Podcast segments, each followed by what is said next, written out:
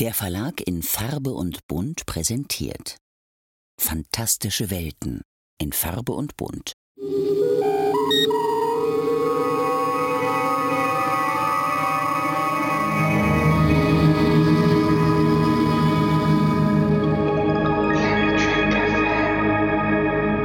Guten Tag. This is Terry Farrell coming from Santa Monica, California to wish you all a fantastic second season rewatch on Planet Trek FM.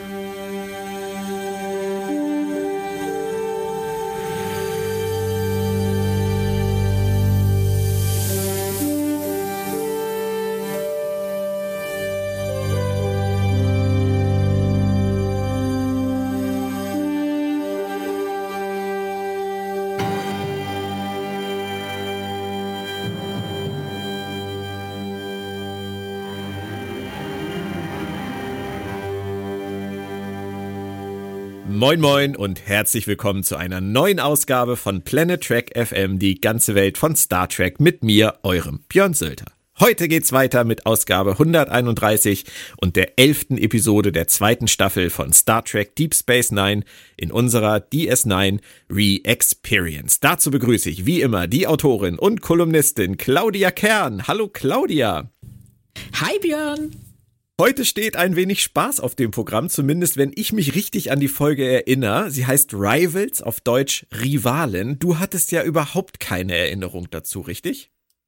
Das ist absolut richtig. Äh, wobei ich sagen muss, nach dem Teaser hatte ich dann tatsächlich wieder eine Erinnerung daran. Aber vorher hättest du mir alles sagen können. Ich hätte es geglaubt. Okay, dann beginnen wir doch einfach wie gehabt mit den Fakten und Infos zur Episode. Da steckt diesmal wieder einiges drin. Die Idee stammte von Jim Trombetta und Michael Piller. Das Drehbuch dazu schrieb dann Joe Minoski. Für Trombetta war es nach The Forsaken Persönlichkeiten der zweite von fünf Beiträgen bei DS9. Später kam noch Parallax, die Parallaxe bei Voyager in der ersten Staffel hinzu. Für Pillar war es der zehnte von insgesamt 15 direkten DS9 Story-Beiträgen. Zuvor hatte er 14 zu TNG und später neun zu Voyager geliefert. Obendrauf schrieb er bekannterweise Star Trek Insurrection bzw. Star Trek Der Aufstand. Michael Piller starb 2005 im Alter von nur 57 Jahren. Für Joe Minoski war es der zweite von vier DS9-Beiträgen. 16 mal TNG, 36 mal Voyager und einmal Discovery runden sein Track-Portfolio ab. Und wie immer ist die Entstehungsgeschichte der Episode echt nicht ohne. Trombetta hatte die Geschichte unter dem Titel Butterfly-Effekt schon für Staffel 1 eingereicht, aber irgendwie fand sie keine Verwendung. Es gab damals keinen Martus und kein Racquetball, sondern es ging vielmehr um Quark, der plötzlich auf Kosten anderer durch ein Gerät viel Glück hatte. Piller gefiel die Prämisse generell und er arbeitete eine Weile so damit vor sich hin. Zum Beispiel war er es auch, der Martus ergänzte und die ganze Butterfly-Effekt-Story runterschraubte. Joe Minoski arbeitete das Ganze dann schließlich aus und war insbesondere von Pillars Vorgaben begeistert, weniger von denen von Trombetta. Jim Trombetta dann, und hier lief es mal anders als in den letzten Wochen, fand die ganze Sache eher frustrierend. Zum Beispiel steckte Pillar das Racquetball-Thema in diese Folge, weil er es zuvor einfach nirgends hatte unterbringen können. Trombetta hätte sich dagegen viel lieber auf die Wahrscheinlichkeit des Glückhabens konzentriert und auf die daraus resultierenden Fragen und nicht auf diese Racquetball-Geschichte mit Julian und Miles. Ich würde sagen, wir gehen am Ende nochmal darauf ein, oder? Was meinst du? Ja, auf jeden Fall, weil ich finde das gerade super interessant. Es, es, erklärt so viel, was mir in der Folge aufgefallen ist. Aber da sollen wir dann später nochmal drauf eingehen. Regie führte Legende David Livingston in seiner siebten von 62 Trackarbeiten und der fünften von insgesamt 17 bei DS9. Und zum Schluss auch noch wieder was zu den Einschaltquoten. DS9 stieg zum Start des Jahres 1994 am 2. Januar auf ein 9.3 Rating und somit auf etwas mehr als 8 Millionen Zuschauer. TNG pausierte in dieser Woche und startete erst sieben Tage später in die restlichen 15 Episoden der siebten und letzten Staffel. Nun hätte man denken können, wenn TNG pausiert, gehen vielleicht Zuschauer rüber zu Deep Space Nine. War aber zumindest nicht in großem Maße so. Ich denke, da hatten sich die Fanbases wahrscheinlich doch schon relativ gefunden. Oder es reichte den Leuten einmal die ja, Woche. Ja, ich, ich glaube auch, vielleicht haben sie dann auch gedacht, so, ich kann auch mal eine Woche ohne Star Trek leben. ähm, oder mit weniger. ja, oder mit weniger, genau. Aber das, ähm, Also das äh, würde mich eben mal interessieren, ob man das nachschlagen könnte, inwieweit äh, die Zuschauer von Deep Space Nine auch Zuschauer von TNG waren und umgekehrt. Also das, ich gehe davon aus fast schon, dass Leute, die TNG gucken, größtenteils auch DS9 geguckt haben. Aber es wäre schon interessant, das mal als äh, in Zahlen zu sehen wenn man sich die, die Geschichte der Einschaltquoten in Amerika von Star Trek anguckt, gerade jetzt so bei den Serien ab 80er Jahre, würde ich sagen, es ist genau das, was du gerade gesagt hast. TNG war das der heiße Scheiß, war bei allen beliebt, die Star Trek mochten. Ja. Und dann hat es sich immer weiter reduziert. Es sind welche von TNG bei DS9 hängen geblieben, aber es waren weniger. Es sind welche bei Voyager hängen geblieben, aber es wurden weniger. Und bei Enterprise waren es dann am Ende noch weniger. Sodass sich eigentlich die die Fanbase immer weiter reduziert hat ja, über die ganzen Jahre. Was ja ähm, suggeriert oder beziehungsweise was zumindest andeutet, dass ähm, keine neuen Fans dazugekommen sind sondern dass sie ähm, einfach von einer sehr, sehr großen bestehenden Fanbasis aus TNG-Zeiten immer mehr Leute verloren haben die vielleicht mainstreamiger war, die TNG-Fanbasis, und ist dann halt am Ende immer, sage ich jetzt mal, nerdiger geworden. Ja, vielleicht, vielleicht. Also die Serien haben sich ja auch gerade, sag ich mal, also Voyager und Enterprise, da tun sich ja bis heute manche Leute ja auch ein bisschen schwer mit. Es war sicherlich von jedem etwas, also ein ganz kleines bisschen Übersättigung des Trackmarktes, ja. ein ganz kleines bisschen Übersättigung des Allgemeinmarktes, wobei, wenn man jetzt im Rückblick sagt, in den 90ern gab es eine Serienübersättigung, da muss man ja eigentlich heute in Zeiten des Streaming drüber lachen, oder? Stimmt. Also was wir jetzt gerade haben, das ist auch, ähm, also fast schon bizarr. das, ich, ich meine das jetzt gar nicht wirklich völlig, ähm, ich, ich meine das jetzt völlig wertfrei, ähm, aber es ist schon, dass man eine Auswahl hat aus vier, fünf Track-Serien. Ja, nur Track, ja. genau. Ne, plus, was dann noch denn nur alles Track kommt. wäre. Ja, das genau. ist unglaublich. Wer soll das alles gucken? Hauptberuflich Fernsehzuschauer. Ja, genau. Das wäre eigentlich eine ganz schöne Geschichte. Richtig. Hat bei mir noch nicht funktioniert. Dann lass mich noch kurz die Folge zusammenfassen für die, die sie vielleicht nicht mehr so auf der Pfanne haben. Quark bekommt Konkurrenz auf der Station. Der El Aurianer Martus, eben noch im Knast, hat ein Glücksspielgerät ergattert und eröffnet damit ein zweites Spielcasino auf der Station. Nebenbei spielen O'Brien und Begier das bereits erwähnte Racquetball. Ich würde sagen, könnte lustig werden. Bist du bereit für den Teaser? Ja, natürlich. Sie führen hier direkt den Gaststar ein, Chris Sarandon als Martus Masur. Kanntest du den Darsteller vorher? Ähm, Chris Sarandon, also ähm, ich musste ihn tatsächlich nachschlagen. Es hat mich wahnsinnig gemacht, weil, weil ich das Gesicht kannte. Und der ist natürlich der großartige Prinz aus dem, aus dem ebenso großartigen Film The Princess Bride, die Braut des Prinzen. Das werde ich dir wohl einfach glauben müssen. Ich habe weder das eine noch das andere gehört, aber äh, äh, ich kann. Äh, was? Ich, ich kenne den Film nicht.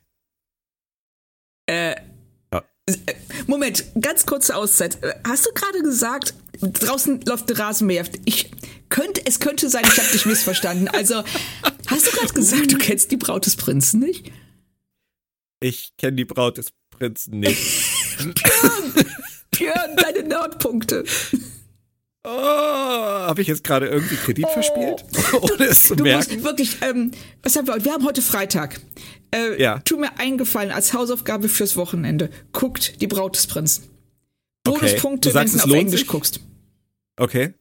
Ganz. Das ist tatsächlich ein Film, der ist offensichtlich an mir vorbeigegangen. Aber du wirst, wenn du diesen Film guckst, wirst du auf einmal und äh, um, möglicherweise um die 100 Nerd-Anspielungen aus anderen Filmen verstehen. Der Film ist derartig, okay. ähm, der hat einen so großen Einfluss gehabt, dass ähm, du äh, die immer wieder Referenzen auf The Princess Bride findest in allen möglichen anderen Filmen. Ich würde jetzt gern zurückspulen und mit dir diese ganze Unterhaltung nochmal von vorne machen und gleich am Anfang zu dir sagen, Claudia Chris Renton, der Prinz aus Die Braut des Prinzen. Toll, oder? Dann würde ich mich zumindest nicht so blamieren, aber äh, ich glaube, ich muss damit jetzt leben. Ja, äh, ja, vor allen Dingen, ich meine, das ist, sie ist nicht als Blamage, sondern sie ist etwas ähm, als eine Chance, einen Film nachzuholen, der ganz vielen Leuten sehr viel bedeutet und großen Spaß gemacht hat. Okay. Man kann Reiner. ja auch nicht alles kennen, ne? Ah, von Rob Reiner? Ja. Okay, äh, krass. Also, ja, okay, ich, ich bin dabei. Also du wirst wirklich, das wird, äh, ich verspreche dir, das wird auch nicht wehtun, das wird eine sehr schöne, das werden sehr schöne 90 oder 100 Minuten. Aber weißt du, was lustig ist, also ich habe ihn jetzt nicht erkannt, äh, rein optisch gesehen, weil ich ihn gedacht, ich habe zumindest gedacht, ich hätte den noch nie irgendwo gesehen, aber ich kannte seine Stimme, nämlich äh, als Jack Skellington in Tim Burtons Nightmare Before Christmas.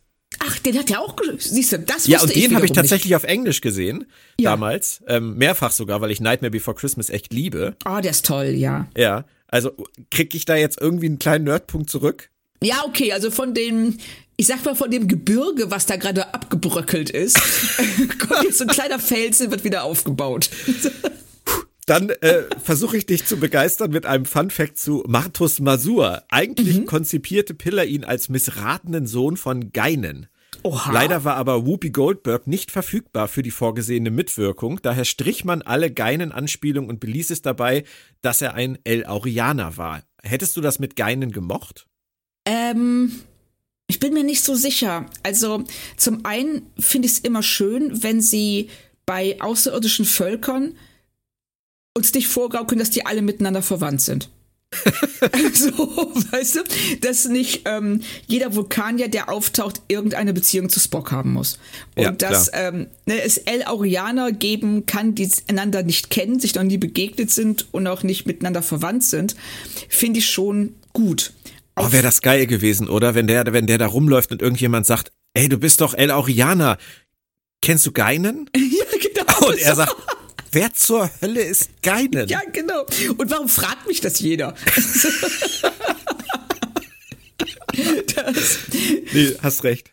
Ja, ne, auf, der, auf der anderen Seite ähm, wäre es schon interessant gewesen. Also, ich weiß nicht, es hätte Geinen zum einen äh, anders definiert Mhm. und äh, hätte sie natürlich auch gezwungen, diese Figur entweder totzuschweigen nach der einen Folge oder halt immer wieder zu erwähnen oder auftauchen zu lassen. Stimmt.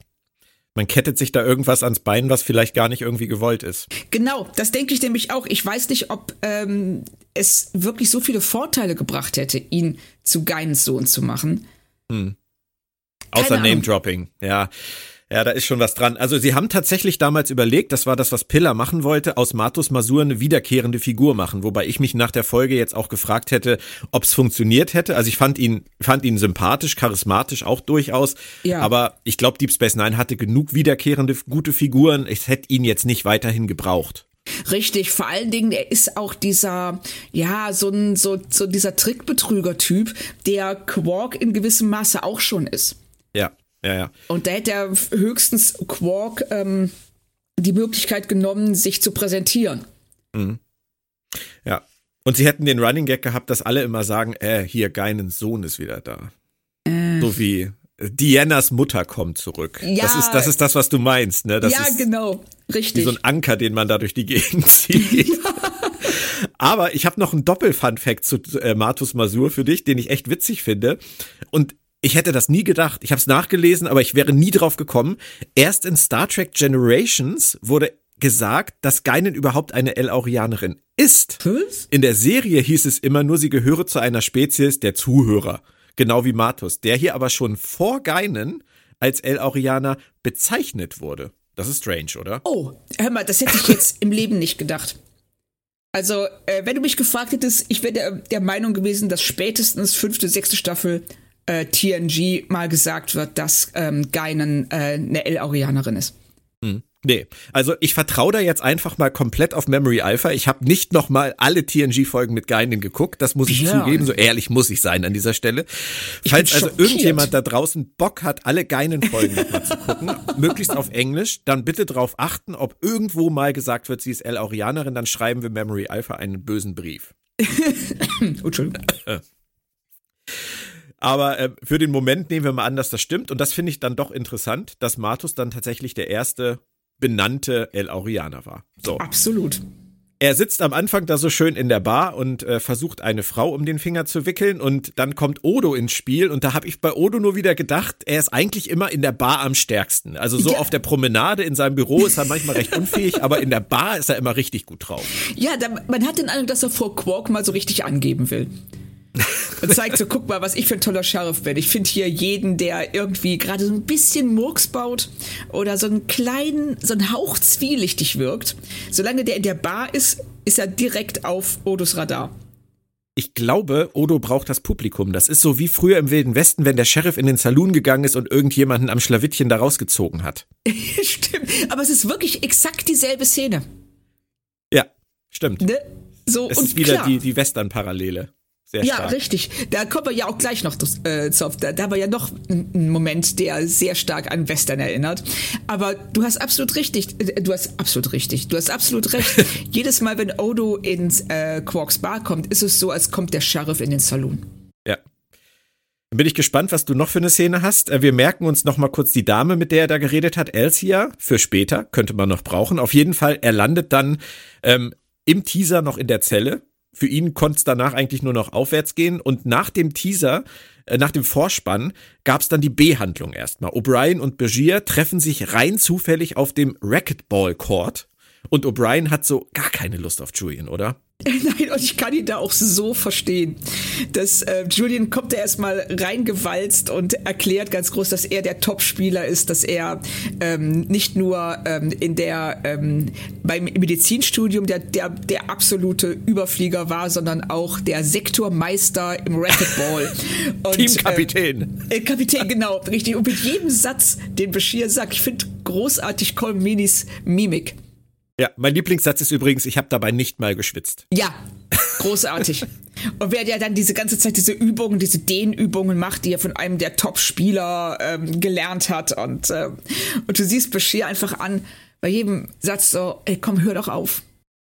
Ja, und das finde ich so lustig. Also Mini, hast du absolut recht, der, der spielt das großartig, aber man muss halt auch Siddick nochmal hier ein bisschen beachten, weil auf der einen Seite ist er wieder so ein ganz kleines bisschen in seinem, in seinem albernen äh, Schwachmaten-Modus, so mit seinen Dehnübungen, seiner übertriebenen Mimik und man könnte halt sagen, da übertreibt er es wieder, aber er spielt halt auch ziemlich cool jemanden, den man echt nicht um sich haben will. Und Ja. wir kennen diese Leute alle. Richtig. Also du kennst jeder, der, ähm, der schon mal äh, online gespielt hat, ist auf solche Leute gestoßen. Die alles besser wissen, die, ähm, die für, all, für alle anderen, die einfach nur spielen wollen, ähm, den Abend ruinieren, weil sie der Meinung sind, dass man exakt die und die Taktik fahren muss in dem und dem Spiel und sonst wird direkt rumgeschrien, wenn es Ja. nicht klappt. Und was ich äh, auch sehr, sehr schön gespielt finde von ähm, Alexander Siddig, ist dieses, diese völlige Ignoranz. Weil er merkt ja gar nicht, wie sehr er O'Brien konstant beleidigt. Das stimmt, ja. Und er erzählt das einfach nur, weil er den Eindruck hat, dass es, ähm, weil er halt gut ist in Racquetball. Ja, ja, ja. Aber weißt du, was ich so süß finde eigentlich an der ganzen Sache? Man könnte jetzt sagen, Siddick äh, übertreibt's da mit diesem naiven Spiel, weil er eigentlich ja ein viel tiefgründiger Charakter, Charakter ist, der Dr. Julian Begier. Das wissen wir ja auch und das sehen wir in der Serie auch zu diesem Zeitpunkt immer mal wieder. Aber es ist halt auch diese andere Ebene. Wir erfahren ja später noch was über Begier und könnte es vielleicht auch sein, dass äh, da ein ganz kleines bisschen doch Überspielen drin ist, dass da ein Begier ist, der sein Geheimnis überspielt. Ich weiß, das ist damals den Autoren noch nicht bekannt gewesen, aber für uns als Zuschauer könnte das doch so wirken. Total. Also ich könnte mir das auch wirklich vorstellen. Wir wissen zwar, dass es nicht so ist, aber es passt sehr gut zu dem, was wir später über Bashir erfahren. Und Ja. dass er das hier zu überspielen versucht, würde, das wäre auch was, mit dem man vieles erklären kann. nicht zuletzt diese Naivität, weil eigentlich er hat, also seine soziale Intelligenz, die ist nicht so niedrig, dass er unter normalen Umständen nicht merken würde, wie sehr er O'Brien da gerade auf den Zeiger geht. Ja, wir haben immer bisher in der Serie, in der frühen Serie gesagt, sie, sie verheizen da immer Alexander Siddig ein bisschen für solche albernen Szenen. Aber wenn man es halt dann tatsächlich mal so sieht, dass er da vielleicht auf der Station wirklich versucht hat, eine, ähm, eine Fassade aufzubauen, hinter die die Leute möglichst nicht blicken wollen, weil Ja. er sich halt so gibt, wie er sich gibt, dann würde es wieder Sinn machen. Wir wissen alle, es ist nicht so, aber wir tun jetzt einfach mal so, Einbildung ist auch eine Bildung und ich finde das einfach schön. Ja, finde ich auch. Also es passt in jedem Fall hervorragend zu dem, was wir später erfahren. Und ich mag die beiden einfach. Es ist ja auch Ja. so der Anfang ihrer Bromance. Richtig. Und ich finde auch schön, dass sie, sie haben sie ja schon einige Male ausprobiert zusammen, dass sie eben gemerkt haben, dass da Chemie ist und dass sie jetzt auch immer wieder zu den beiden zurückkehren. Ja. Martus sitzt immer noch im Knast derweil. und ähm, er zeigt seine Fähigkeiten, indem er seinem Zellengenossen, ich möchte das mal ganz kurz unterstrichen wissen, abzockt und ihm so ein Ding abschwatzt. Kurz vorher die Frage, seit wann gibt es da Gruppenzellen? Ja, und damit sind wir wieder beim Western. Wir haben die klassische Situation des Gefangenen, der in eine Zelle gesteckt wird, in der ein schlafender Betrunkener liegt. also, das, das kannten wir bisher aber noch nicht. Also zumindest glaube ich das nicht. Also ich kann mich auch nicht daran erinnern, dass wir bisher in Deep Space Nine einmal eine Gruppenzelle gesehen haben. Mit einem Klo wahrscheinlich dann auch noch. Öh. Ja, weißt du, äh, ich musste so an Ghostbusters denken, wo sie äh, dann damals irgendwie eingesperrt werden, auch in diese Gruppenzelle mit diesen ganzen Leuten, die da rumstehen und dann fangen die, fangen die Ghostbuster an, halt darüber zu diskutieren, wie sie diese Krise beheben können und die stehen alle drumrum, die Leute, ja, und ja, diskutieren ja, mit. Genau. Das fand ich auch damals relativ absurd, aber super witzig. Aber hier habe ich halt auch gedacht, so, ach, ist das sinnvoll? Braucht man das? Machen die Cardassianer das so? Hätte man das nicht vielleicht rückgebaut oder so? Keine Ahnung. Ja, also ich habe es auch nicht so ganz verstanden, weil auch die Szene, wenn Auto Martus in die Zelle sperrt, sieht das überhaupt nicht aus, als ob da Platz für zwei Personen wäre. Wir müssen aber auch noch über dieses Ding reden, was er diesem Typen abschwatzt. Äh, dieses Spiel oder was auch immer das ist, kann man jetzt behaupten, das war 1994 visuell gesehen der heiße Scheiß oder würdest du widersprechen? Also, ohne jetzt Expertin für ähm, Spielgeräte in Casinos der 90er Jahre zu sein, würde ich mal behaupten, dass das damals schon so ein bisschen antiquiert gewirkt hat. Also, das ist so, kennst du noch, ähm, wie heißt denn dieses Spiel? Das, ähm, da, da hast du so, eine, so, ein, so ein schwarzes Plastikgehäuse und da waren so ähm, vier verschiedenfarbige Panels obendrauf. Und mit denen musstest du so eine total schlecht gemachte Melodie nachspielen und die leuchteten halt auf in einem bestimmten Rhythmus. Musstest du immer so draufdrücken. Ich, ich verliere jetzt schon wieder mein, meine Nerd-Credibility. ja, ich weiß den Namen ja auch nicht mehr, aber das schien so ungefähr auf dem Niveau zu sein. Okay. Aber irgendjemand ähm, also du, da draußen wird's wissen. Äh, du bist also der Meinung, das war schon 94 nicht mehr der große Hit. Nee, also ich, ich weiß nicht, hast du überhaupt äh, äh, verstanden, wie dieses Spiel funktioniert? Du drückst drauf, wartest, ob's Geräusch positiv oder negativ klingt. Wenn es positiv klingt, ist gut. Wenn es negativ klingt, ist nicht gut. Also schon so komplex, ne? So, schon so komplex, ja. das ist doch, also ich stelle mir das auch, wenn ich so überlege, ich gehe am Wochenende ins Casino und dann setze ich mich da an so ein Ding und drück den ganzen Abend da drauf.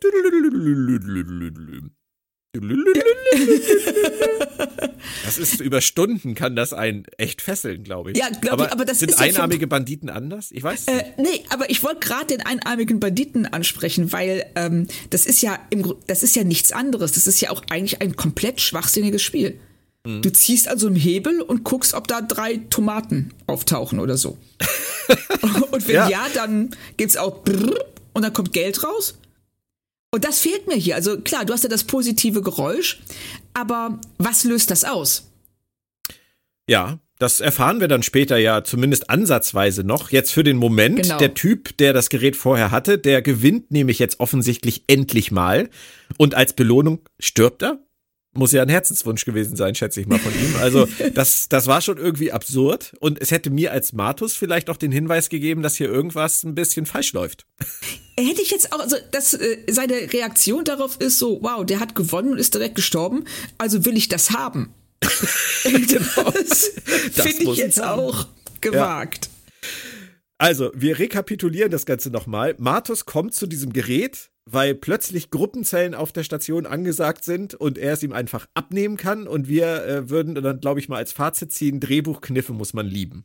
Ja, also das ist wieder mal ganz typisch äh, DS9. Ähm, wir kommen hier nicht weiter, wenn wir nicht das und das passieren lassen. Und das machen sie, dann ist es halt in dem Fall, finde ich es noch relativ harmlos, weil es nur eine Gruppenzelle ist, die vorher nie etabliert worden ist, soweit ich weiß zumindest. Aber in anderen Folgen haben sie ja dann auch schon mal äh, gerne ihre Charaktere Dinge tun lassen, die überhaupt nicht passen. Ja.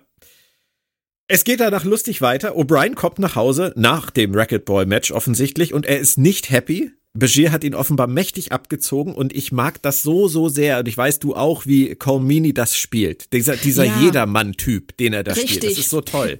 Also der ist so wirklich, der ist der, ja, der Typ von nebenan. Ja. Er ist der, der nach Hause kommt und du triffst ihn abends auf der Straße und du sagst, Colin, was, was ist denn los? Du siehst so schlecht gelaunt. Du sagst so, boah, dieses Arschloch beim, äh, beim Tennisspielen. und so. Ja, Ne, so einfach, er ist jemand, ähm, jeder erkennt sich ein Stück weit in ihm wieder. Weil Mhm. wir hatten alle schon solche Situationen, dass du dachtest, du kannst irgendwas, spielst gegen jemanden, der viel, viel besser ist und wirst nur frustriert. ja. Ja. Ich sag nur dran. Mario Kart Online. Aber weißt du, was ich super finde noch an dieser Szene? Und da kommen wir jetzt in den Bereich des erweiterten, ich sag mal, Bodyshamings oder Anti-Bodyshamings. Er ist nämlich wirklich jemand von nebenan. Ein ganz normaler Typ, der kein Daniel Craig Body hat, dem sie aber hier trotzdem ganz selbstverständlich erlauben, in seiner Wohnung, wo er da durchläuft, sein Shirt auszuziehen, weil er halt verschwitzt ist, weil er keinen Bock mehr drauf hat. Und ich finde das in dieser Szene mit Keiko einfach so schön normal, so Ja. schön natürlich. Das Richtig. ist halt, weißt du, bei solchen Leuten wie Daniel Craig, da sitzen die Männer vorm Fernseher und denken, ach du Scheiße. und hier kann man auch als normaler Mann mittleren Alters mal sagen, ja, genau, so sieht das aus. und das finde ich so für die 90er gar nicht so, gar nicht so normal. Nein, das, nein, es stimmt. Also, dass sie äh, da ähm, äh, Miles auch so normal agieren lassen und äh, die Unterhaltung zwischen ihm und Keiko finde ich auch schön. Ja. Weil sie nimmt das ja gar nicht so ernst, was er da sagt und ähm, äh, spricht ihn eben auch darauf an, ja, du wirst du mal älter. Und Bashir ist viel jünger als du und merkt gar nicht, ähnlich wie Bashir in der Szene vorher mit ähm, O'Brien es auch nicht merkt, dass sie äh, es nur schlimmer macht. Ja. so, und Ja, aber er ist natürlich auch wirklich auf 180. Also Ja. den kannst du jetzt da gerade nicht von der Palme runterholen.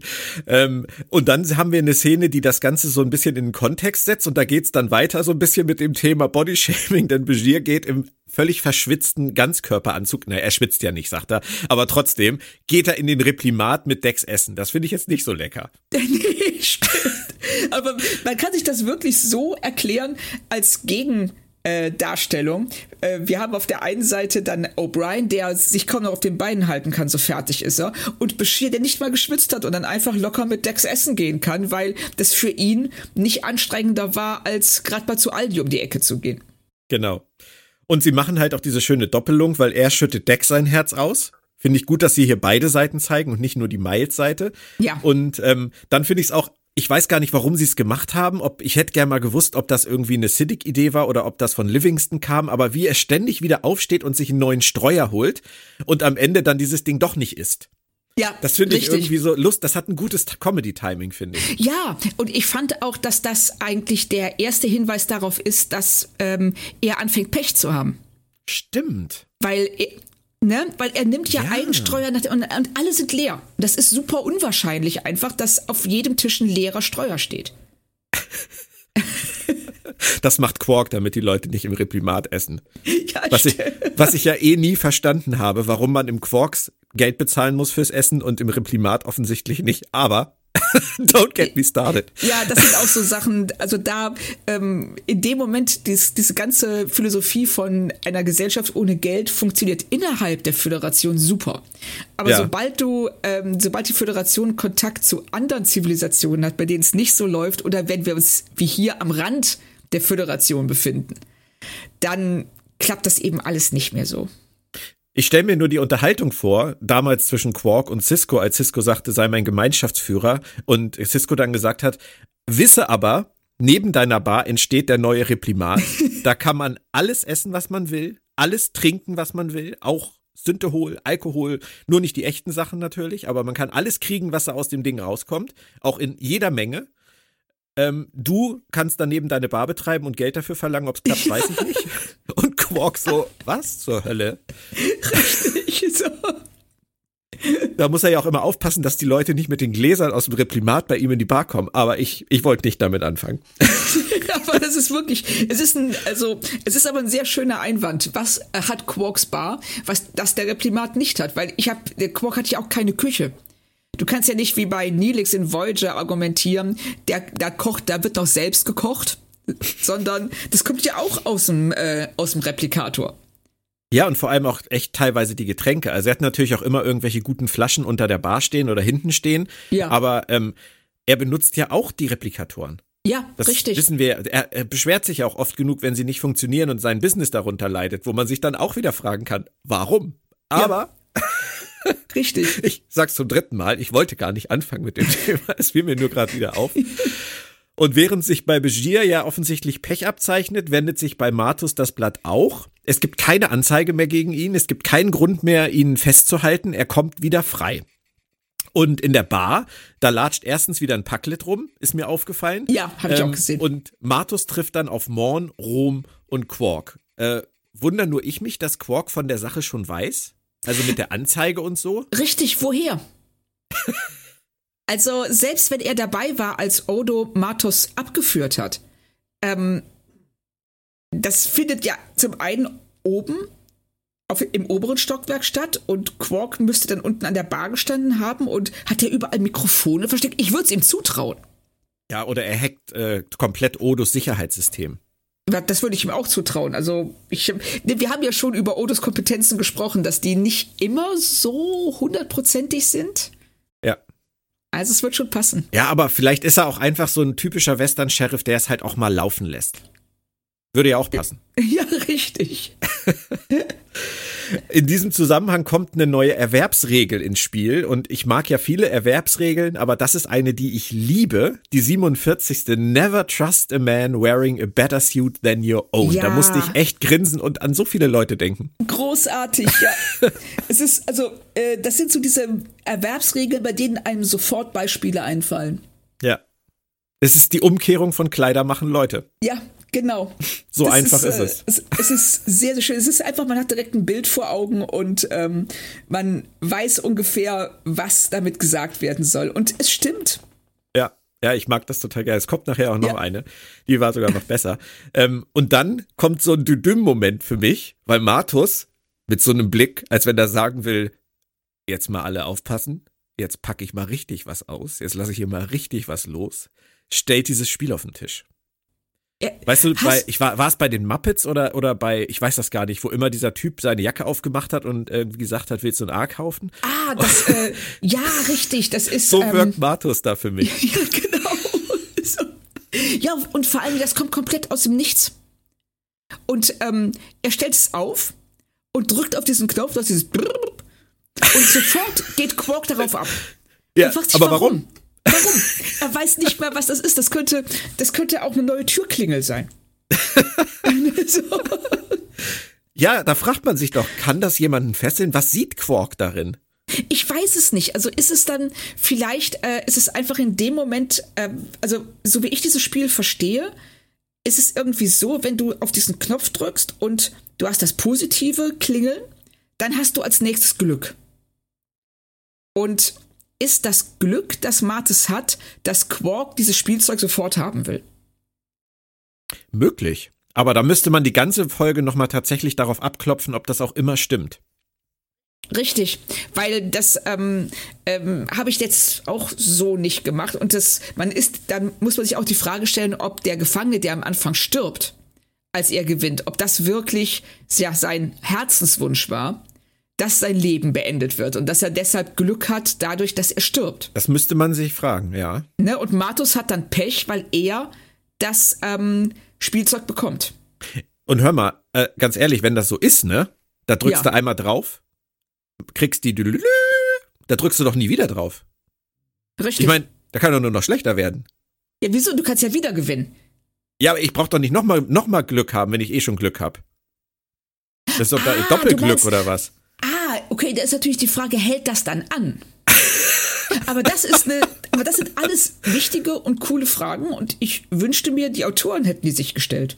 Ja, weil das ist ja tatsächlich so. Was, was hat das für einen Effekt? Ein Langzeit-, ein Kurzzeiteffekt? Äh, verschwindet der wieder? Muss man dann wieder draufdrücken? Was passiert, wenn man draufdrückt und es kommt dann negativ und äh, dann direkt wieder draufdrückt und dann wieder positiv? Wendet sich das dann so schnell oder kann das gar nicht Richtig. passieren? Und- und Die Spielmechanik du- ist interessant. Richtig, vor allem, wenn du drauf gedrückt hast und du hast das Düdüm, ähm, dann hast du ja als nächstes Pech, ergo kannst du so lange draufdrücken, wie du willst. Weil du wirst immer Pech haben. Also äh, wirst du immer nur die Dümmen hören und ich Weißt du, das kann das sein, dass da der Butterfly-Effekt drin steckt, den, den Jim Trombetta irgendwie geplant hatte, dass nämlich, wenn ich Glück habe und jemand anders drückt drauf und hat Glück, dass das dazu führen muss, dass sich sein Glück in, für mich auch als Pech manifestiert und an meinem Glück nagt?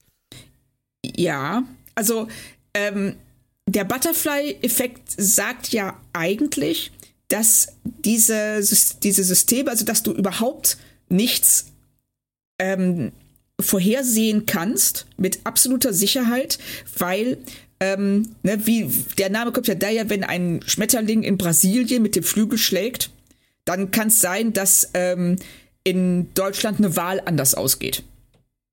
Also Dinge, die eigentlich nichts miteinander zu tun haben, die aber dadurch, dass dieser Schmetterlings Flügelschlag löst irgendwas anderes aus, der wiederum wieder was anderes auslöst, wie dieser ähm, Ray, Ray Bradbury Geschichte. Ne, in der jemand ähm, äh, in, in, der, in der Zeit der Dinosaurier auf einen Schmetterling tritt, ein Zeitreisender, und kommt zurück und alle sind Nazis. So, ne, wo du auch denkst, das kann eigentlich diesen Effekt nicht haben, aber weil diese Systeme so unglaublich kompliziert sind und oder komplex sind, ähm, kannst du nicht äh, kannst du nicht vorhersagen, welches Ergebnis eine Tat hat. Und das hatte ich gerade versucht, irgendwie auf dieses, diesen Glücksmoment zu münzen. Ja. Dass halt die, die, die Dinge, die anderen Leuten zustoßen, unter Umständen halt Vibes auslösen, die meine dann wieder verändern. Genau. Also das, ähm, das ist das Einzige, was ich mir erklären kann, dass dann, wenn du jetzt Glück hast, du hast das gedrückt, du hast die Melodie gehört, du hast Glück, dadurch haben andere Pech und deren Pech wirkt sich dann wiederum auf dein Glück aus, kann das beeinträchtigen. Aber das. Ja, oder wenn du drückst und dann Glück hast, dann beeinträchtigt es mich vielleicht wirklich. Ja, genau, weil ja. du hast das Glück auf Kosten von anderen. Du nimmst denen ja. praktisch Glück weg. Aber Was? ich glaube, wir, merk, wir merken gerade schon, dass wir uns jetzt schon viel zu viele Gedanken machen, weil die ja. haben sich das gar nicht machen wollen. Nee, das befürchte ich auch. Aber wenn ich dann daran denke, was du am Anfang gemeint hast, dass ähm, äh, die Ursprungsidee war, dass Quark ein Gerät hat, mit dem er immer Glück haben kann auf Kosten anderer. Das ist ja auch nicht der Butterfly-Effekt. Das ist ja auch wiederum was anderes. Ähm, das hätte mir tatsächlich sehr, sehr gut gefallen. Hm. Auch witzig, dass Trombetta seinen Pitch dann trotzdem Butterfly-Effekt genannt hat. Ja, finde ich auch, weil es nämlich, glaube ich, nicht dasselbe ist. Ja. Scheint kompliziert gewesen zu sein, diese Episode zusammenzuklöppeln. Auf jeden Fall halten wir mal fest, das Spiel ist irgendwie schräg und äh, holt eigentlich keinen hinterm Ofen vor. Es hat mich zudem erinnert an das Sexspiel aus TNG. Weißt du, die Brille, die man sich oh aufsetzt. Oh, ja. Das war mindestens genauso albern, hat die Leute aber auch direkt um den Verstand gebracht. Sogar Picard. Richtig, also das äh, ist auch eine der Folgen, äh, die ich so, wenn ich mal Lust habe auf TNG, komischerweise kommt die nie in die engere Auswahl. Ja, das ist auch wirklich, ein, da haben sie auch wirklich ein komisches, schräges Thema angefasst. Ja. Ist das die einzige Star Trek Folge zum Thema Selbstbefriedigung? Ich weiß das nicht. Ist das so? Ich weiß es auch nicht. Also das, ähm, also wir, wir hatten ja schon das Thema mit den Ohren der Ferengi. Also, aber. Ja, im Prinzip ist glaube, es doch aber so, oder? Die sitzen da in, ja. in zehn vorne und fummeln an sich rum. Und, also und stöhnen vor ja, sich hin. Also, also ich meine, das ist stimmt. doch deutlicher geht's ja eigentlich nicht. Nur, dass sie eine Brille aufhaben und die, die Hand nicht in der Hose. Aber ja. Äh, da, es ist immer noch für mich auch im Nachhinein echt eine schräge Folge. Es ist äh, total schräg. Also man, man ist dann auch, ähm, vor allen Dingen verwirrt mich, dass der Einzige, der davon nicht betroffen ist, ein Teenager ist. Klar. Wesley, ne? Wesley, der, der hatte ja immer die Allmacht. Also. Ja.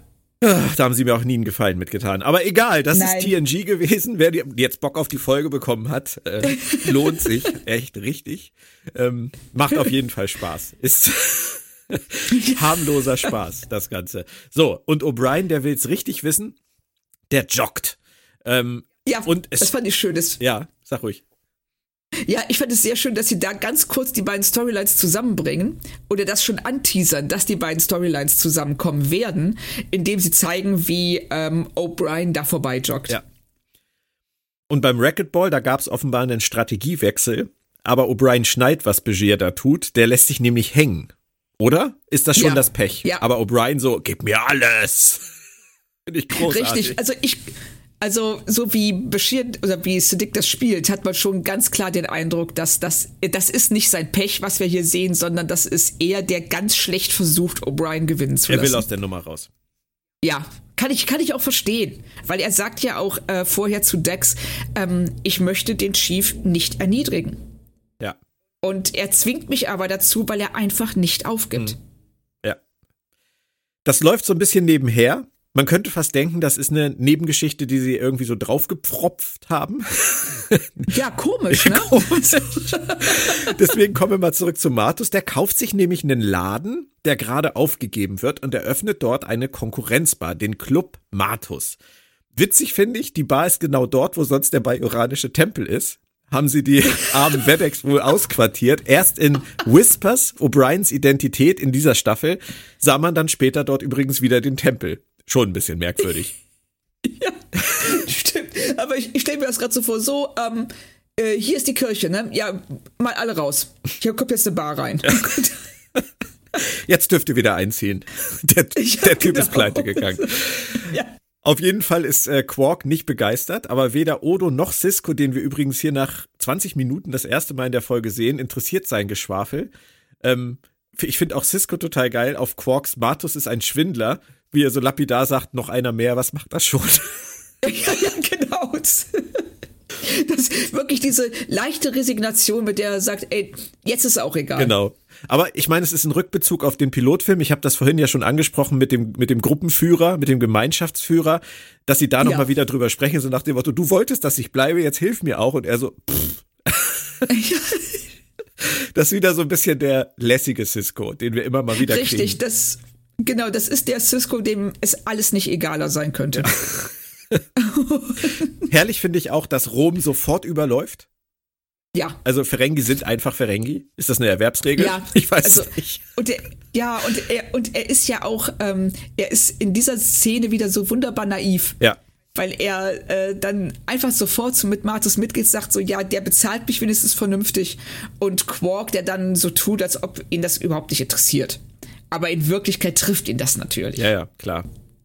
Da überziehen sie natürlich immer ein bisschen bei den Ferengi. Ne? Das sind wieder eher die TNG-Ferengi dann so in Ansätzen. Ja, richtig. Das, ähm, ich finde auch, dass die, dass sie die Ferengis einfach nicht konsequent schreiben. Ja. Die sind so, sie werden auch nie so wirklich ernst genommen. Also das, ähm, klar, die Szene zwischen Quark und Cisco ist eigentlich lustig, aber Quark hat recht. Ja. Ja, natürlich hat er recht. Und, na, und dass Cisco ihn da so abblitzen lässt und ähm, auch ohne eine richtige Begründung. Mhm. Ist eigentlich äh, nicht richtig. Ja. Ja, das haben wir jetzt schon häufiger festgestellt, dass sie das immer wieder gerne machen, dass sie Quark da auch Ja. so ein bisschen als, als Hans Wurst benutzen, so den Fußabtreter für alle und es ist einfach akzeptiert. Ähm, ja. Sollte man im Hinterkopf behalten. Aber ich finde, es hat der Figur des Quark nie wirklich geschadet. Also zumindest in meinen Augen nicht. Nee, also ein paar Mal, wir hatten ja die ähm, Folge, in der er tatsächlich Söldner anheuert Ja. und ähm, Grenzen überschreitet, die kein anderer Charakter hätte überschreiten können. Und ähm, auch nur deshalb, weil man ihn nicht ernst nimmt. Ja. Und da fand ich, hat es der, in der Folge hat es der Figur geschadet. Aber im Allgemeinen gebe ich dir recht. Ähm, die Figur ist so stark und wird auch so toll gespielt, dass ähm, sie bei Quark mit sehr viel mehr durchkommen, als das bei anderen Figuren möglich gewesen wäre. Ja.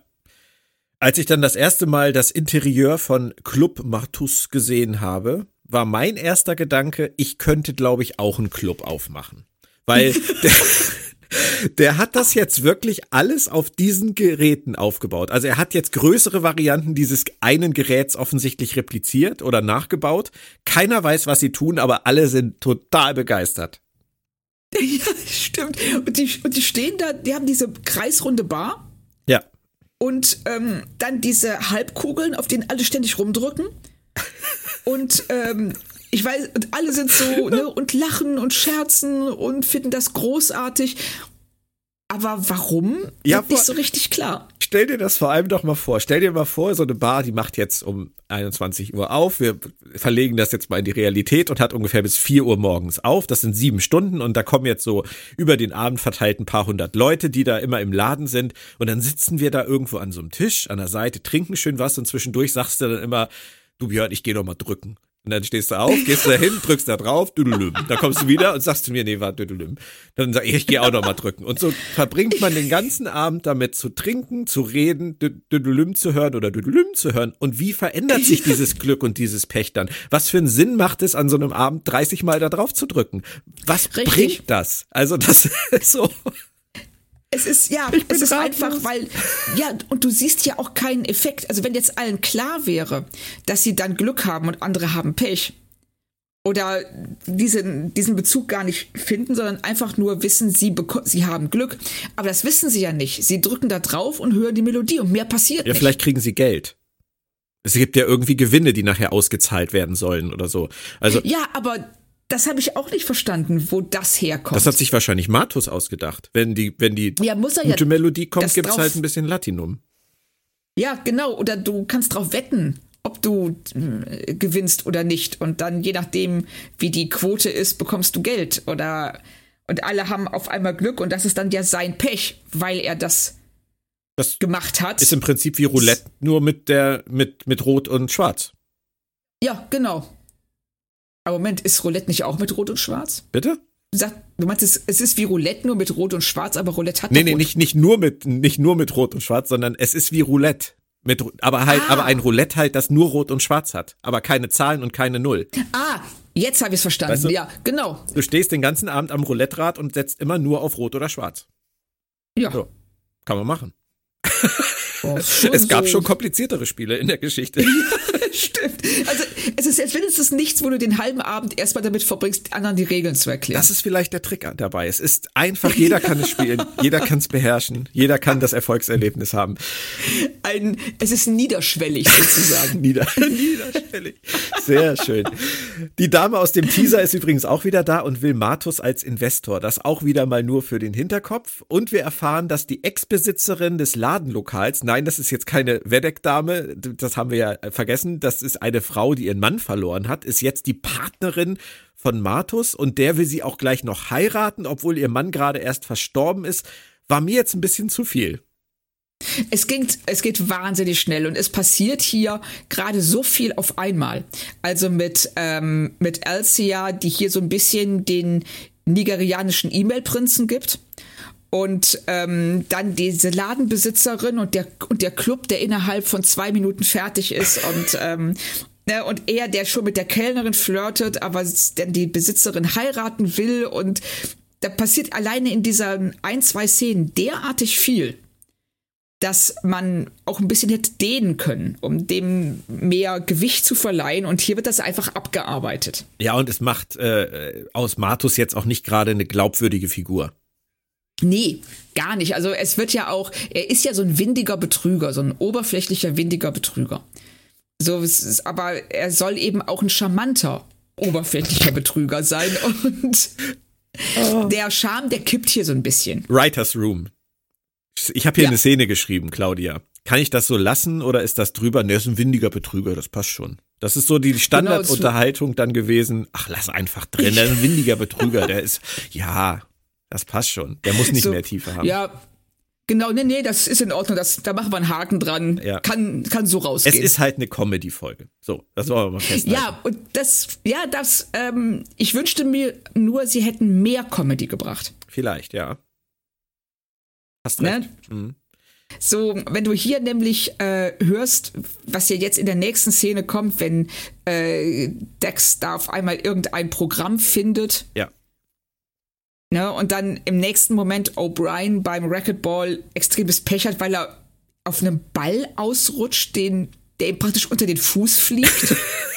so. Möchte ich auch nicht erleben, ganz ehrlich. Nein, aber ich hätte es gern gesehen. Ja, ja, stimmt. Ja, hast recht. Ne, so. Bisschen also Slapstick also, noch. Mhm. Ja, genau. Also sie hätten bei der Folge, ähm, ich weiß nicht, warum sie so zurück, sich so zurücknehmen hier wenn sie einfach hätten mehr drüber gehen sollen. Also du hättest gewollt, dass auf der, auf der Promenade irgendwas im, im Vordergrund passiert, während im Hintergrund oder auf einer Bananenschale ausrutscht. Genau, Ganz genau, das hätte ich gern gesehen, dass Leute gegen die Tür laufen, dass äh, irgend das so, dass äh, dass sie wirklich, du hast im Vordergrund eine Unterhaltung und im Hintergrund legt sich ständig jemand auf die Fresse. Ja. So, ja, das stimmt, das ist eigentlich eine ganz nette Idee.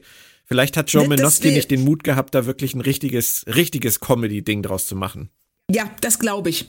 Mhm. Und das, äh, und diese Racquetball-Geschichte, die stört da auch einfach. Das ist lustig, weil da würde ich dir widersprechen. Mich stört die Racquetball-Geschichte mhm. gar nicht.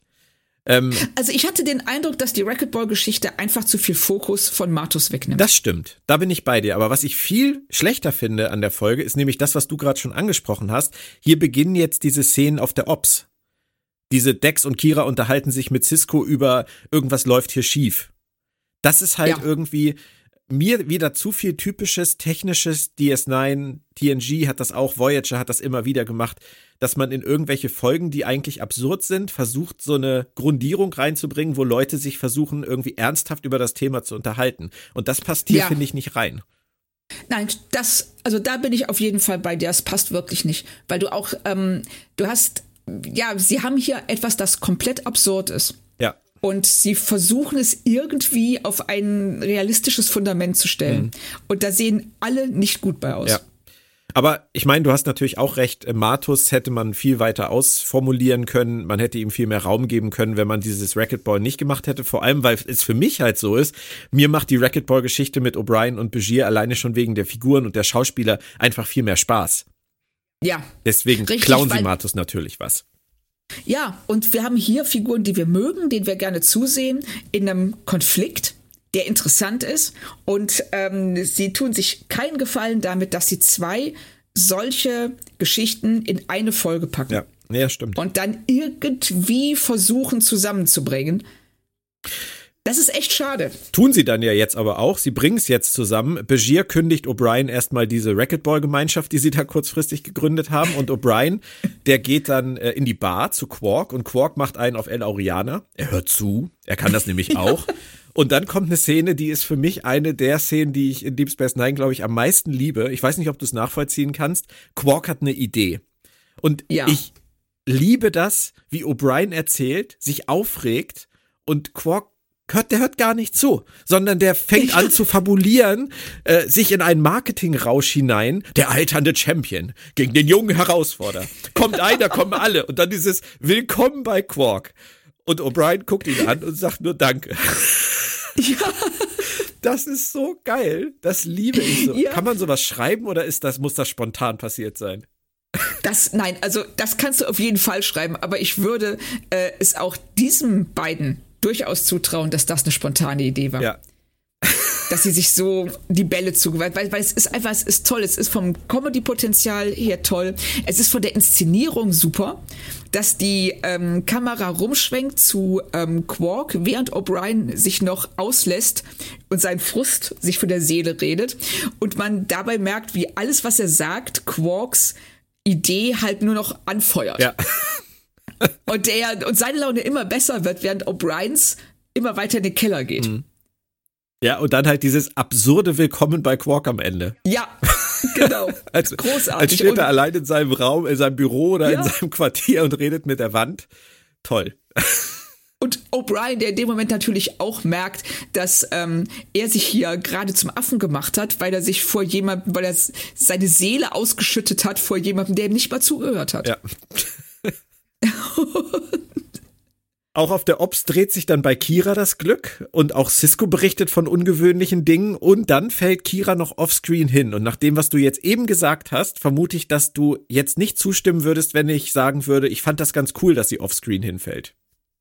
Ich hätte, ähm, ich hätte es cool gefunden, wenn wir vorher schon Leute onscreen hätten hinfallen sehen. Ja. Also, wenn wir, ähm, weil hier, klar, wir müssen nicht sehen, wie sie hinfällt. Das äh, Geräusch, was wir hören, sagt alles und ihre Reaktion darauf. Aber es wäre umso stärker gewesen, wenn wir vorher solche Sachen gesehen haben. Mhm. So ist es immer, es ist äh, ja eine klassische Show, Show and Tell. Cisco sagt uns, äh, Leute haben überall kleine Unfälle und die Krankenstation ist voller Menschen, die sich irgendwie wehgetan haben. Ähm, warum zeigen die uns das nicht? Ja, weil sie Budget auch anderweitig noch brauchen. Ja, aber es wäre nicht schwer gewesen. Sie hätten eine Szene haben können, in der O'Brien der Herausforderung, äh, der Revanche fordert und, du, und die Kamera schneidet rüber zu äh, Bashir in dieser völlig überfüllten Krankenstation. Er sagt, Chief, ich kann jetzt gerade nicht. Mhm. Ja, stimmt. Ne, so, so ein paar und, und dann siehst du im Hintergrund schon wieder jemanden, der gegen eine Tür läuft. ja, ich sehe schon, du hättest die Folge schreiben sollen. Das ich bin ein großer Fan von gegen die Tür laufen. Ich finde, das sieht einfach unvorstellbar witzig aus, wenn das richtig inszeniert wird. Und ähm, du kannst damit eben ganz, ganz einfach und auch ohne großes körperliches ähm, äh, Potenzial von deinen Schauspielern einzufordern, so einen Mini-Unfall darstellen. Ja. Was ich aber noch lustiger finde, als wenn Leute gegen Türen laufen, wo wir gerade beim Thema sind. Ich mag das total gerne wie bei Nackte Kanone, wenn die Leute einfach um die Kulissen rumlaufen. Ja. Aber das nur so ganz der, nebenbei. Stimmt, aus der Kulisse rauslaufen und sowas ist auch großartig. Ja. Bei Matus, und das ist jetzt wieder, was den Fokus der Folge angeht, total interessant, gewinnen alle gleichzeitig den Jackpot, aber dann ist auch schon wieder vorbei. So.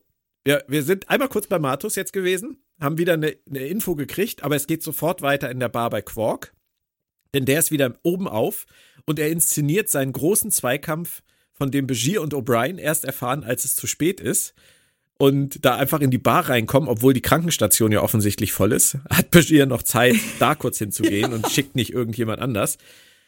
Und ich mochte es total gerne, weil das so zu ihm passt, wie er die beiden mit den armen Kriegsweisen erpresst. Oh, das ist so, ich ähm, habe mir das extra aufgeschrieben, wie er das, ähm, äh, also erstmal, wie er diese Mönche da inszeniert. ja. Das, dass er sagt so, ja, die Hälfte der, ähm, der, der Einnahmen geht an die bajoranischen Kriegsweisen und die Mönche stehen schon hier. Und du siehst du, da, du diese Vedex, die so winken im Hintergrund so, ja, hallo. und dann sagst du, ja, und dafür braucht ihr für Decken für den Winter, für den Winter. Aber wenn ihr das nicht wollt, dann bin ich sicher, dass die kleinen Kinder sich ja auch aneinander klammern können. Das gibt ja auch Wärme. aber Claudia, großartig. bitte, ganz ehrlich mal. Wie geil ist das bitte, dass die Wedex offenbar Decken für die Kinder im Winter kaufen und anzahlen ja. müssen? Da ist sich ja, genau. doch wieder keiner klar darüber, wie das funktioniert, oder? Nein, und das, da sind wir ja auch wieder bei dem, was wir, ähm, äh, was letzte, in der letzten Folge mhm. oder vorletzten Folge hatten, wo wir, ähm, wo es auf einmal hieß, dass, dass es auf Bajor Hungersnöte gibt und ganze ähm, Halbinseln oder halbe Kontinente verstrahlt sind und vergiftet. Und die, und die Föderation ist wirklich, die ist vor der Tür und kommt nicht mal auf die Idee zu sagen, ach wisst ihr was, wir ähm, schicken euch mal was zu essen vorbei und vielleicht ein paar Teams, die eure Böden entgiften. Ja. Ja, aber ich meine, das, das sind ja vielleicht noch Sachen, die viele Ressourcen in Anspruch nehmen würden. Wo man jetzt sagen kann, die Föderation kann ja nicht überall alles machen. Aber die Schlagzeile Föderation verkauft Decken an Kriegsweisen, ich glaube, die hätte jetzt auch keiner gebraucht, oder? Nein, aber die ist schon großartig.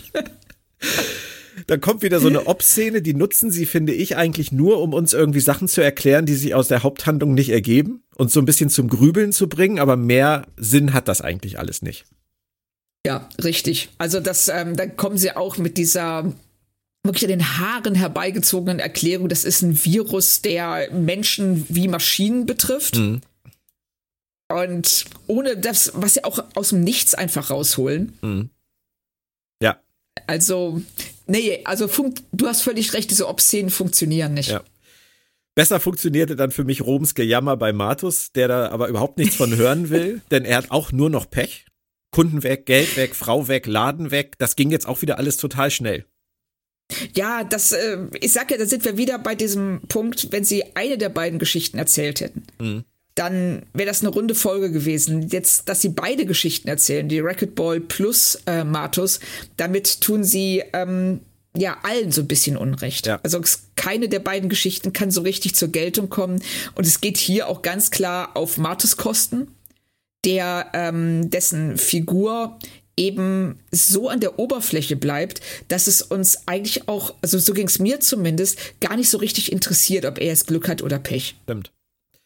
Und es ist halt auch überhaupt nicht klar, finde ich, was da vor sich geht, weil nachdem seine zukünftige Frau ihn mit der Kellnerin wieder ähm, erwischt hat, will sie ja nichts mehr von ihm wissen und verweist ihn ja auch der Bar.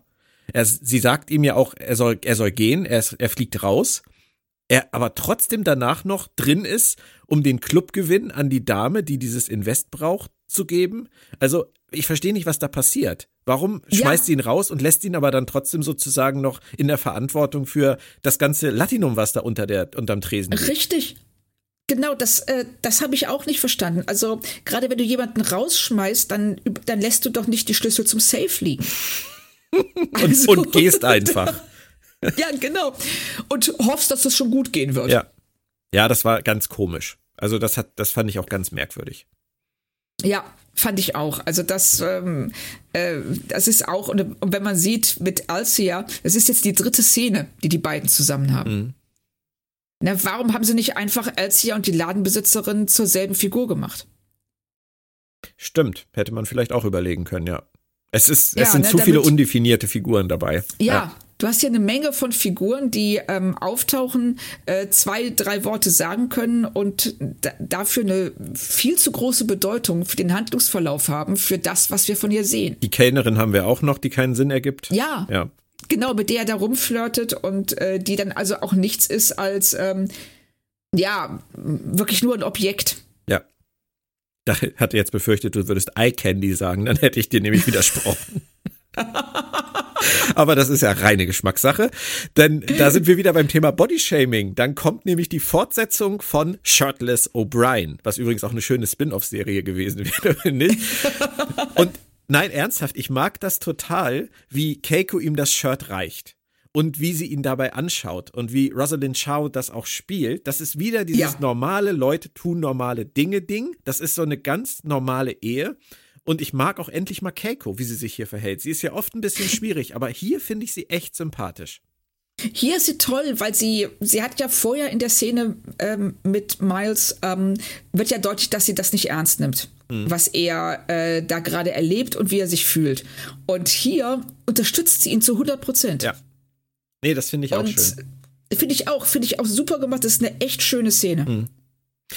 Vielleicht ist es besser für, für den Keiko-Charakter gewesen, wenn sie nicht im Fokus stand und wenn sie sie, klingt jetzt blöd vielleicht, aber wenn sie sie einfach geschrieben haben wie Miles Ehefrau. Ja, also das, äh, ich weiß, warum du sagst, dass es blöd klingt, weil ähm, sie als Frau wieder nur so als genau. ähm, ja, ne, als eine Figur, die nur eine männliche Figur stützt oder unterstützt ja. und äh, ins rechte Licht rückt aber sie wussten nie, was sie sonst mit Keiko anfangen sollen. Die Rollenverteilung ist da auch vollkommen egal. Es ist, es hätte andersrum genauso funktioniert, wenn sie diejenige gewesen wäre, die sich mit Kira misst und O'Brien derjenige gewesen wäre, der sie unterstützt. Es geht mir mehr um dieses Eheszenario. Dass sie ja, halt einfach richtig. sagen, what would a husband do? What would a wife do? Und so schreiben sie es dann halt und das ist dann halt okay. Das passt dann halt, das, das fällt nicht aus genau. dem Rahmen. Aber wenn sie halt im Fokus richtig. steht, ist sie oft so, wie soll ich sagen, sie ist so unfair herbzickig zu ihm, wo man manchmal gar nicht weiß, wo ihre Emotionen herkommen. Ja, das, ähm, wir hatten das ja in der ähm, Szene mit dem kardassianischen, in der Folge mit dem kardassianischen Waisenjungen. Dass ähm, ne, der da ähm, mit auf der Station ist, der bei den O'Briens wohnt und wo sie sich ähm, überhaupt nicht mit Ruhm bekleckert hat. Also beziehungsweise die Autoren haben sich nicht mit Ruhm bekleckert, wie sie geschrieben wurde. Und ähm, das Problem haben wir immer wieder, also dass sie entweder nur rumzickt, ich will zu meiner Mutter und hier ist es doof, oder dass sie so ganz merkwürdig passiv ist. Ja. Ja, stimmt. Und da hat man einfach gemerkt, sie wussten nicht, wie sie sich schreiben sollen. Mhm. Und ähm, hier, und sie funktioniert tatsächlich am besten als eine ähm, ja, klassische Supporting Character. nicht im Sinne von einem Nebenfigur, sondern im Sinne einer unterstützenden Figur. Mhm. Kommen wir dann mal zurück zu Quark und äh, der möchte jetzt den Kampf, der ansteht, manipulieren. Er ist ja unverbesserlich, das halten wir mal fest, das wissen wir. Aber glaubt er wirklich, dass Begier das Zeug trinkt? Also das, äh, ja, das ist mal eine gute Frage, weil ähm, das, das ist so, ja, das ergibt, also es ergibt für mich keinen Sinn, dass er, der ja nicht dumm ist, zu Bashir geht und sagt, hier, ne, das, ähm, soll die, das äh, ist irgendwie so ein Mittel, das wird dich stärken und auf den Kampf vorbereiten. Und ähm, natürlich guckt Bashir sich erstmal an, was da drin ist. Mhm. Ja. Und merkt, es ist genau das Gegenteil. Also die Szene, und, hat, ähm, die Szene hat eigentlich keinen Sinn gehabt. Nein, oder? Nee. dann soll er die Leute lieber erpressen, das kann er besser. Richtig. Wobei ich dann schön fand, wie Bashir reagiert, dass, dass er sagt, so, als Quark meint, ja, du musst verlieren, weil niemand auf O'Brien setzt. Und er sagt zu ihm, die Mönche werden ihre Decken bekommen. Mhm. Ja. ja. Dafür wirst du sorgen. Ja. Und der Rest, ganz ehrlich, der Rest der Folge, der rauschte dann so an mir vorbei. Es war alles irgendwie ganz nett. Ähm, Quark streamt das Spiel in der Bar. Das finde ich schon mal eine super gute Idee. Sollte man häufiger ja, mal machen. Das gibt's ja auch heute. Stimmt. Es gehen komische Sachen vor sich. Ähm, Martus äh, verliert auch noch Rom und er verliert auch noch seine Kellnerin und O'Brien ist auf der Siegerstraße und macht die Kamera aus. Und das Fazit ist dann, jemand verändert die Gesetze der Wahrscheinlichkeit. Martus natürlich. Aber das ist, ja. das ist irgendwie, irgendwie spooky und verwirrend an der Stelle auch, fand ich. Ja, es ist ähm, auch alles so fahrig. Also es passieren fünf Sachen gleichzeitig und ähm, wir sehen das alles, aber es wird einfach nur abgehakt. Ja. Also das, das fließt nicht ineinander. Das ähm, sind einfach nur ähm, einzelne Szenen, die hintereinander geschnitten wurden, die sich aber nicht irgendwie, die keine Einheit ergeben. Mhm. Ja. Und dann, ne, dann kommen Dex und Cisco kommen dann in Matos Bar rein und sagen, ja, hier, ne, dass diese, diese, diese Maschinen sind dafür verantwortlich, dass sich die Wahrscheinlichkeiten verändern. Und dann phasern sie die einfach weg und dann ist es vorbei. Mhm. Dass sie überhaupt mit dem Phaser getroffen ich meine, es wäre ziemlich geil gewesen, wenn sie mit dem Phaser in die Decke geschossen hätten, den Boden. Oder so. Ja, aber es ist, es ist alles, es läuft alles so vor sich hin. Es plätschert so ein ganz kleines bisschen. Man weiß nie genau, warum irgendwas passiert, aber es passiert halt und führt unweigerlich dazu, die Dinger sind zerstört. Martus muss wieder in den Knast. Alles kehrt zur Normalität zurück. Auch Elsia, die Investdame, kommt in eine Zelle, immerhin in eine eigene. Es läuft nicht für Martus, aber das war's dann halt auch. Und ähm, ja. ich glaube, viel bleibt dann auch nicht. Quark suhlt sich dann noch in seiner Genialität, als er ihn da aufsucht und gibt Martus Kohle, um ihn loszuwerden. Ich verstehe echt nicht, warum Quark so eine Angst vor dem hat. Ich auch nicht, weil das, ähm, das eins, also der einzige Grund, warum er ihm gefährlich geworden ist, war dieses Spielgerät. Ja. Das ist jetzt weg, das gibt's nicht mehr. Und wieso jetzt er so ein Problem hat. Also wenn er unbedingt, wenn er Angst davor hat, dass jemand, der besser zuhören kann, seiner Bar den Rang ablaufen könnte, dann soll er ihn einfach einstellen. Ja. Ja. Aber er hat, ich, also ich verstehe auch nicht, woher diese Angst kommt. Also da ist, dafür ist die Figur Martes auch viel zu schwach. Aber immerhin gab es dann noch eine Erwerbsregel, nämlich die 109. Und das ist wirklich dann jetzt eine meiner absoluten Lieblingserwerbsregeln, vielleicht sogar meine Lieblingserwerbsregel, nämlich Dignity and an empty sack is worth the sack. Und das finde ich wirklich schön. Das sollte man sich immer mal wieder sagen, wenn man versucht, in ja, irgendeiner genau. Form ähm, mit äh, ehrenvoll durchs Leben zu gehen oder so. Ähm, auf Deutsch haben sie übrigens daraus gemacht, Stolz und Armut ist Armut. Das finde ich nicht halb so geil. Ah, nee. nee, das, nee, das, schade. Ja, der Sack fehlt da auf jeden Fall. ja, richtig. Dann würde ich mal sagen, wir sind beim Fazit angekommen und wir erinnern uns dabei vielleicht auch noch mal daran, wie die Episode zustande kam. Was denkst du? Also, ähm, es ist eine sympathische Folge. Also es ist jetzt nicht, dass äh, es nicht, wo ich mich geärgert hat. Äh, sie ist ganz süß. Sie hat ein paar wirklich schöne Momente und schöne Bemerkungen.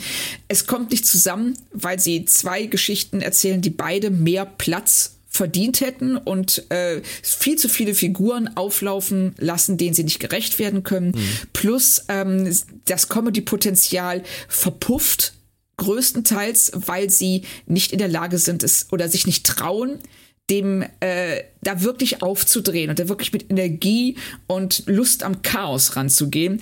Also sagen wir einfach mal, es war nett und ähm, ich sag mal zweieinhalb. Ich bin ein bisschen gnädiger. Es ist so eine Folge, die niemandem wehtut und die ich einfach so durchgucken kann, ohne dass ich jetzt denke, ach du Scheiße. ohne dass ich jetzt aber auch denke, ach, das war jetzt aber wirklich schön. Ähm, für die Erwerbsregeln gebe ich noch einen halben mehr und bin bei drei von fünf. Ähm, ich würde sagen, es ist, es ist wirklich okay Mittelmaß. Nicht mehr. Ja, ne? also ich würde vielleicht ja doch noch auf die drei hochgehen, weil du hast schon recht, sie tut keinem weh und ähm, sie war nicht langweilig und sie hat auch schon schon ein bisschen Spaß gemacht. Ja. Also Man tut damit natürlich auch Folgen Unrecht, die besser waren und die wir vielleicht dann später aber trotzdem nur mit drei oder so bewerten, weil es andere gibt, die noch viel besser sind und die dann einfach eine vier kriegen müssen oder eine fünf. Es ist, also ich glaube, sowas in den Kontext zu setzen bei 176 Folgen ist sowieso schwierig. Ähm, ja, das geht nicht. Aber ich glaube, so zwischen zweieinhalb und drei, da kann man mit leben, weil das ist, das ist halt einfach Füllmaterial. Es hat nicht ja. ganz funktioniert, aber es ist, es hat halt auch niemandem geschadet langfristig, würde ich mal sagen. Dann würde ich sagen, vielen Dank. Es hat äh, wieder sehr viel Spaß gemacht. Wir kümmern uns nächste Woche auch. um Episode 12. Ähm, da heißt es dann The Alternate, auf Deutsch Metamorphosen. Sagt dir das noch was? Nope. Ich, Dir? ich sag Dr. Mora Pohl. Es sagt mir immer noch nichts. Das ist derjenige, der sich um Odo gekümmert hat. Der also ah, sein Vater gewissermaßen. Ja, doch, jetzt so ganz entfernt. Also ich sag mal, viel Odo ist nicht schlecht. Nee, nee, also viel Odo, da bin ich in jedem Fall schon mal positiv gestimmt für die nächste Woche. Sehr gut. Dann würde ich sagen, verabschieden wir uns für heute, wir hören uns ganz bald wieder hier bei Planet Track FM mit der DS9 Re-Experience. Bleibt alle gesund. Tschö. Tschüss.